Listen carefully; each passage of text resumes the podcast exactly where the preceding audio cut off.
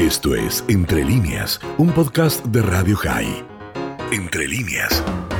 Nos vamos a Barcelona, España. Allí está el profesor de la Universidad de Barcelona, Xavier Torrens. ¿Cómo estás, Dani Salzman? Te saluda.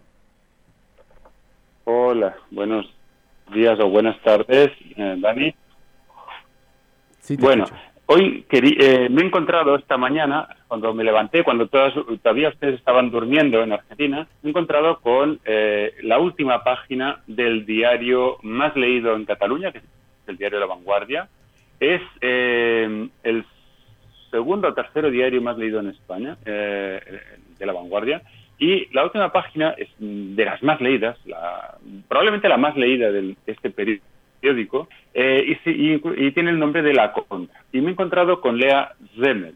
Lea Zemel es eh, definida en, la propia, en el propio diario de La Vanguardia como abogada israelí de palestinos acusados de terrorismo durante 50 años.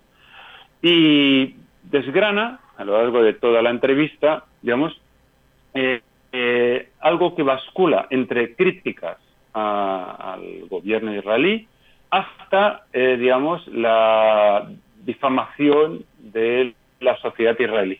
Todo bascula en ese, en ese digamos, elenco eh, que podríamos llamar críticas a la- al gobierno israelí y eh, difamación a la propia sociedad israelí, de la cual además ella misma forma parte. Pero mm, esto no nos debería, digamos, eh, extrañar.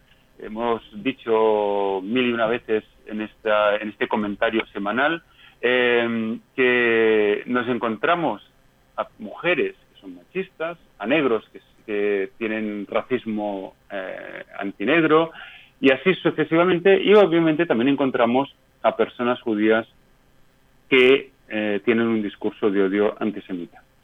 Este es el caso. Bueno, yo no me voy a centrar tanto en Lea Zemel, porque yo no la conozco tanto, vamos a decirlo así. Eh, eh, sí que leyendo la contraportada de la vanguardia, digamos, uno ve que todo, absolutamente todo, son críticas hacia la sociedad israelí, hacia los judíos israelíes, eh, hacia el sionismo y hacia el gobierno y al Estado de Israel. Y ni siquiera hay ni una sola crítica, ni una, a nadie, digamos, en el conflicto palestino-israelí o en el conflicto árabo-israelí, no hay ni una sola crítica, mm, ya no digo difamación, porque todavía menos, pero no hay ni una sola crítica, digamos, a eh, la sociedad palestina o el gobierno palestino o, eh, en definitiva, digamos, al, otro lado. Pero no les voy a hablar de ella, esto, digamos, ustedes pueden leer hoy eh, vía internet en la contraportada de la vanguardia, Lea Zemel. Yo les voy a hablar cuando ella dice, eh, concretamente, eh, ¿qué hizo? Le pregunta al periodista, ¿qué hizo usted tras la guerra? Dice, me quedé embarazada de, mi marido, Michel Washarsky, y hemos tenido dos hijos más. Mi marido siempre ha luchado por la convivencia pacífica con los palestinos, y por eso en 1987 estuvo 20 meses en prisión por dar auxilio a asociaciones ilegales. El periodista le pregunta, ¿es posible ser antisionista en Israel? Y la respuesta de Lea Zemel es, él, refiriéndose a Michel Basarsky, él no se rindió y fundó el, el y tras salir de la cárcel siguió buscando la paz y en el 2015 se presentó a las elecciones en una lista israelo-palestina. Es hijo de un rabino y una familia muy religiosa y experto en el Talmud y cree que la fe nos llevaría a la convivencia. Fijémonos ya en las palabras de Lea Zemel. De hecho, mm, una de, las, de mis facetas es dedicarme al análisis crítico del discurso, analizar el discurso y ver tanto las presencias como las ausencias. Él habla de convivencia eh, pacífica con los palestinos. Eh, ella misma habla de esto, pero no hay ni una palabra a lo que tendría que ser la, de entrada eh, la convivencia pacífica con el resto de los judíos. Es decir, ¿qué convivencia tienen Lea Zemel y Michel Wasarski con el resto de la sociedad eh, israelí o con el resto del pueblo judío como tal? Yo me voy a un libro de Michel Wasarski, publicado eh, en castellano, y él mismo dice, la eh, explica su ideología, un poco para que los oyentes de Radio High que no lo conozcan, a Michel Wasarski, lo sitúen. Dice, la ideología internacionalista de- del movimiento eh, hunde sus, sus raíces en la formación ideológica recibida en el seno del Partido Comunista Israelí abonada por el trotskismo de los antiguos militantes excluidos de sus filas por su cosmopolitismo y su no respeto a los valores nacionales. Pero la ideología no lo explica todo, ni mucho menos. En aquellos años negros se contaban por miles los socialistas israelíes que trocaban su internacionalismo por un certificado de patriotismo, no olvidándose de reescribir sus propias biografías con tal de hacer olvidar sus pecados de juventud. Fijémonos que este énfasis que aparentemente eh, y de forma muy ingenua un lector hoy en la vanguardia diría que lea Semel, qué buena persona es que aboga por la convivencia pacífica con los palestinos y conste, justamente las personas que abogamos por la convivencia eh, pacífica entre judíos, entre árabes, entre musulmanes, entre judíos, entre israelíes, entre palestinos, entre israelíes y palestinos, es decir, para los que abogamos por la convivencia pacífica entre todos, entre todos, eh, leyendo realmente los libros de Michel Wasarski, nos daremos cuenta que ni siquiera, ni siquiera sabe convivir pacíficamente eh, en las filas de la propia izquierda, porque aplica algo muy común en eh, activistas y militantes del estalinismo, del trotskismo y del maoísmo, que entre ellos se pelean mil y una veces. Ya no digamos eh, que cuando se juntan stalinistas, trotskistas y maoístas, que entre ellos no se pueden ver, pero que se juntan para unar, para criticar a lo que sería, por ejemplo, la izquierda socialdemócrata. Eh, socialdemócrata. Ya no digamos para criticar a demócratas de centro, a demócratas de centro-derecha o demócratas de derechas. Pero tomemos otro libro de Michel Wassars eh, para ver, digamos, algunas citas, algunas de lo que podríamos llamar perlas. Y veremos aquí ese doble lenguaje que utilizan tanto Lea Zemel como su marido Michel Wasaski, y lo vamos a entender leyendo esto. Fíjense, dicen, para los nietos de las víctimas de del judeicidio, toda amenaza existencial real o imaginaria es asociada a Auschwitz y Treblinka. Los palestinos son los nazis, Arafat es Hitler, una emboscada en la que mueren soldados es una masacre, una bomba en Tel Aviv es la noche de los cristales rojos, con semejantes asociaciones se esfuma cualquier posibilidad de negociación y compromiso.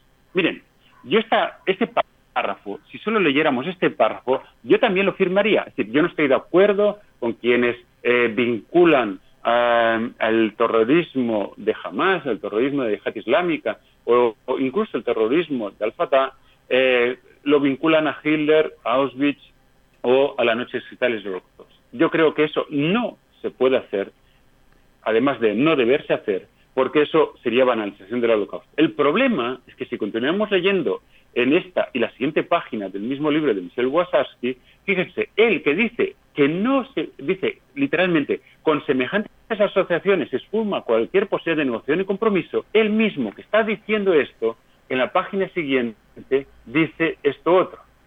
Dice, se marca a los palestinos en los brazos, se les hace correr desnudos, se les encierra detrás de las ambladas de púas y torres de vigilancia, incluso durante un corto periodo se utilizan perros pastores alemanes. Las acciones en el campo de, refugiados de, de no puede dejar de evocar otro periodo, incluso si la suerte de las víctimas no sea la muerte, sino una detención ilimitada en condiciones espantosas. Dice Wasaski, ¿Cómo no ver en una fila de civiles marchando con las manos en el aire bajo la custodia de soldados armados una similitud con la imagen obsesiva de los judíos de Varsovia camino a la Umslagplatz? ¿Cómo no recordar ese, ese mismo Umslagplatz cuando la televisión muestra en Jenina centenares de hombres sentados en el suelo con las manos atadas en la espalda, a veces con los ojos vedados? Es decir, fíjense, una página antes decía que nadie debía comparar, nadie debía comparar a Palestina con eh, el nazismo, y hace bien Wasarski en decir eso, yo lo firmo, y él añadía, no puede haber posibilidad de innovación y compromiso de diálogo si se hace eso, y en la página siguiente él hace lo mismo, pero contra su propia sociedad israelí, contra su propio pueblo judío. Compara las acciones judías e israelíes con el nazismo. Este doble lenguaje, este doble discurso es, ni más ni menos, digamos, lo que realiza, realiza, digamos, Michel Wassas. Y lo digo, y con esto acabo, lo digo porque lo sé de primera mano. En, en, en el año 2004, tanto él como yo, Michel Wasarski, yo mismo, formamos parte del informe del Seminario de Expertos sobre Difamación de Religiones y Combate Global contra el Racismo, Antisemitismo, Cristianofobia y Islamofobia, eh, encargado por el Alto Comisionado de la ONU. Ambos estuvimos en, esas, en esa reunión, digamos, de ese seminario del Alto Comisionado de la ONU, en el cual el relator de la, del secretario general de la ONU dedicado a estos temas eh, retuvo y mantuvo conversaciones con personas que les hablamos, unas hablaban de cristianofobia, otras de islamofobia, y Mr. Wasowski y yo eh, eh, nos, correspondió hablar del antisemitismo. Pues bien, busquen, no van a encontrar ni un solo libro de Michel Wasowski que hable de antisemitismo, ni uno solo.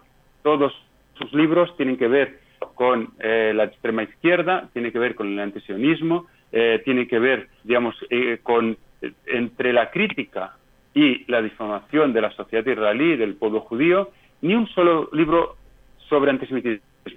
Pero en aquella época la ONU se dedicaba muchísimo, muchísimo, partes de la ONU, obviamente no toda la ONU en su conjunto, se dedicaba muchísimo a criticar, a denostar y a difamar a Israel. Y por eso habían contactado con Michel Wassas. Fue, vamos a decirlo así, rocambolesco como yo llegué a formar parte de ese seminario del Alto Comisionado de la ONU, pero estuve allí y fíjense, adivine a quién eh, eh, criticaba o analizaba a Michel Wasowski. ¿En algún momento se dedicó a dilucidar qué es el antisemitismo? No.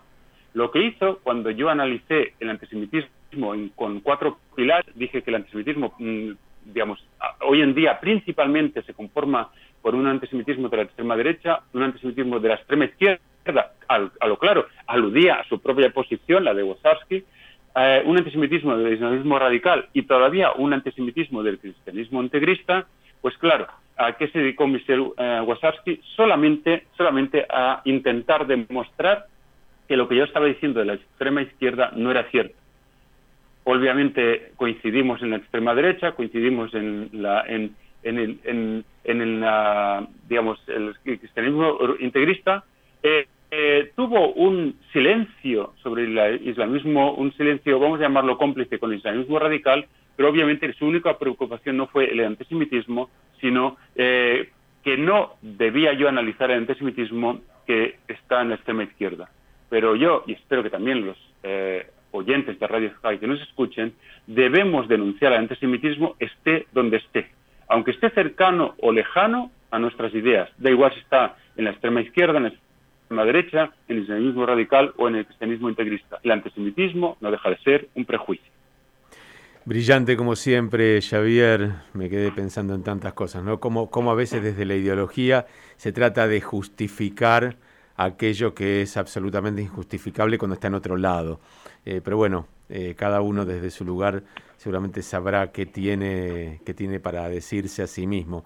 Te mandamos un abrazo grande. Gracias como siempre.